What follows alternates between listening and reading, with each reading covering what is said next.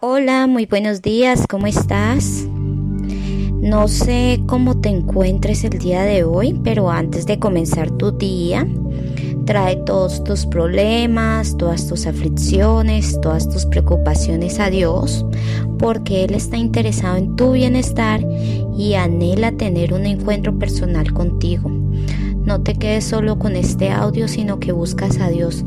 Busca a Dios en tu corazón, lee su palabra, porque de ahí radica el secreto de una vida cristiana victoriosa. Bueno, entonces vamos a disponer nuestra mente, nuestro corazón. Amado Padre, Hoy me, hoy me, has regalado un nuevo día. Gracias por levantarme esta mañana.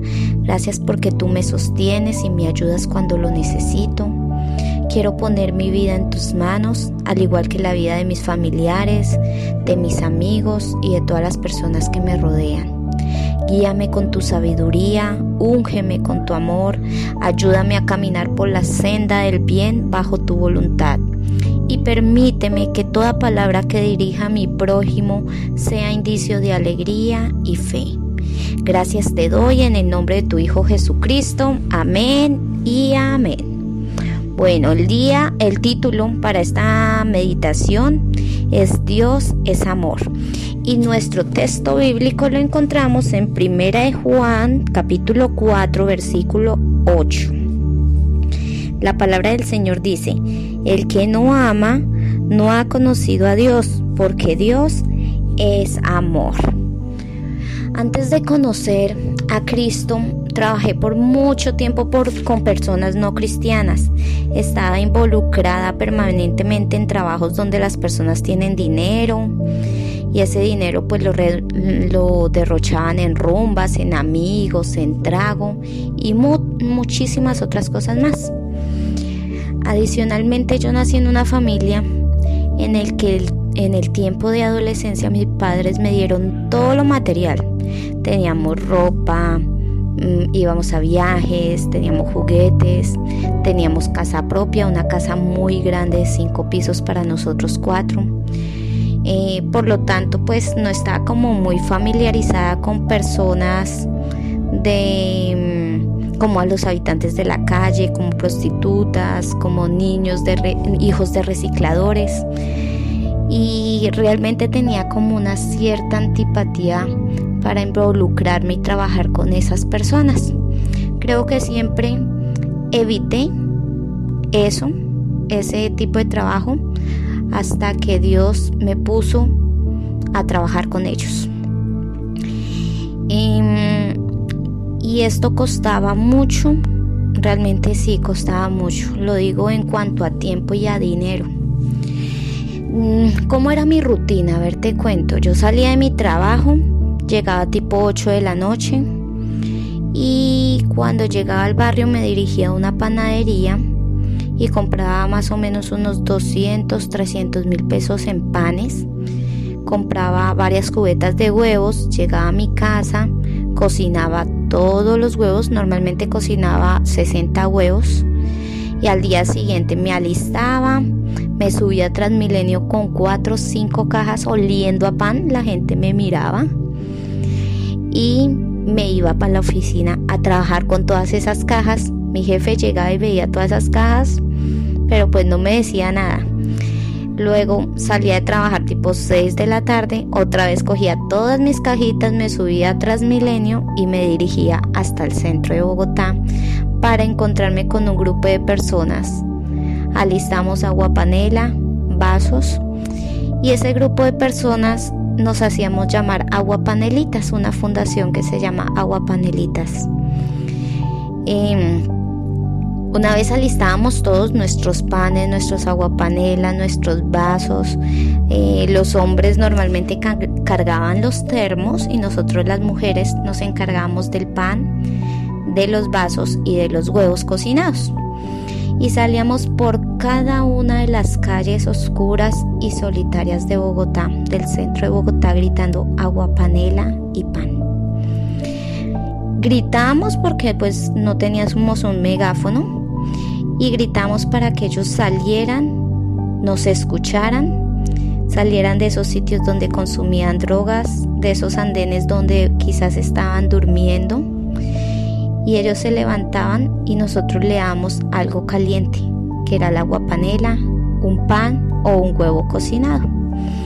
Lo más impactante es la expresión de amor que ellos tienen, que ellos tenían hacia nosotros.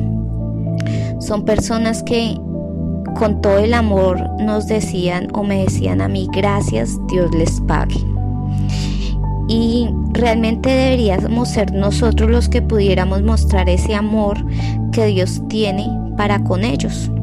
La fundación con la que yo trabajaba no me permitía evangelizar, pues es una fundación no cristiana y no hace parte de partidos políticos, simplemente se dedican a brindar una ayuda de los recursos que cada uno pudiera dar, ¿sí?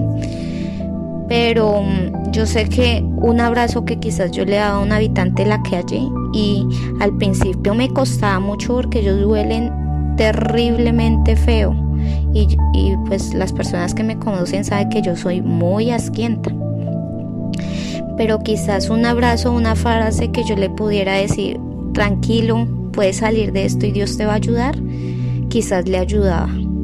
No sabía si, si ayudaba eh, definitivamente o simplemente era una palabra de aliento para ellos.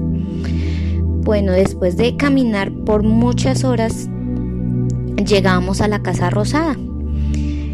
Una casa, se le dice así, nosotros todos la conocemos como la Casa Rosada, pero realmente la fachada es de color azul.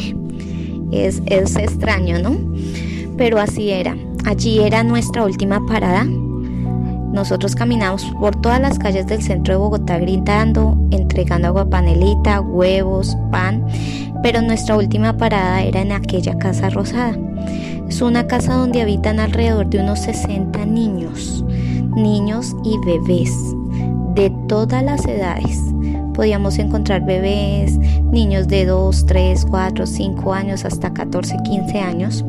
Esos niños en esa casa están a esa hora de la noche, más o menos ah, llegamos tipo 10 de la noche de nuestro recorrido a esa casa y esos niños están durante toda la noche solitos ¿Por qué solos? Porque sus madres o sus papás se están prostituyendo o están reciclando, simplemente los dejan solos durante la noche para ir a consumir drogas. Ellos son felices cada miércoles, cada vez que nos verían llegar con galletas y dulces, porque a ellos sí les apartamos galletas y dulces y la mayoría de los huevos cocinados. Bueno, a ver qué con esta historia que yo les acabo de comentar, es allí donde Dios me enseñó cuánto amaba a esas personas. Me mostró que también había dado su vida por muchos de ellos y me enseñó a mí a amarlos, a orar por ellos y en varias circunstancias a llorar por ellos.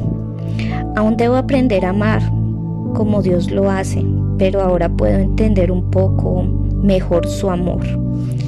En Romanos 5.8 dice, mas Dios muestra su amor para con nosotros, en que siendo aún pecadores, Cristo murió por nosotros.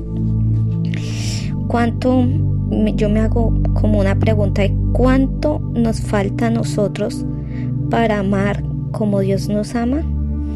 Y no solo se trata de amar a todo tipo de personas, también implica a que amemos a los que nos cuesta amar.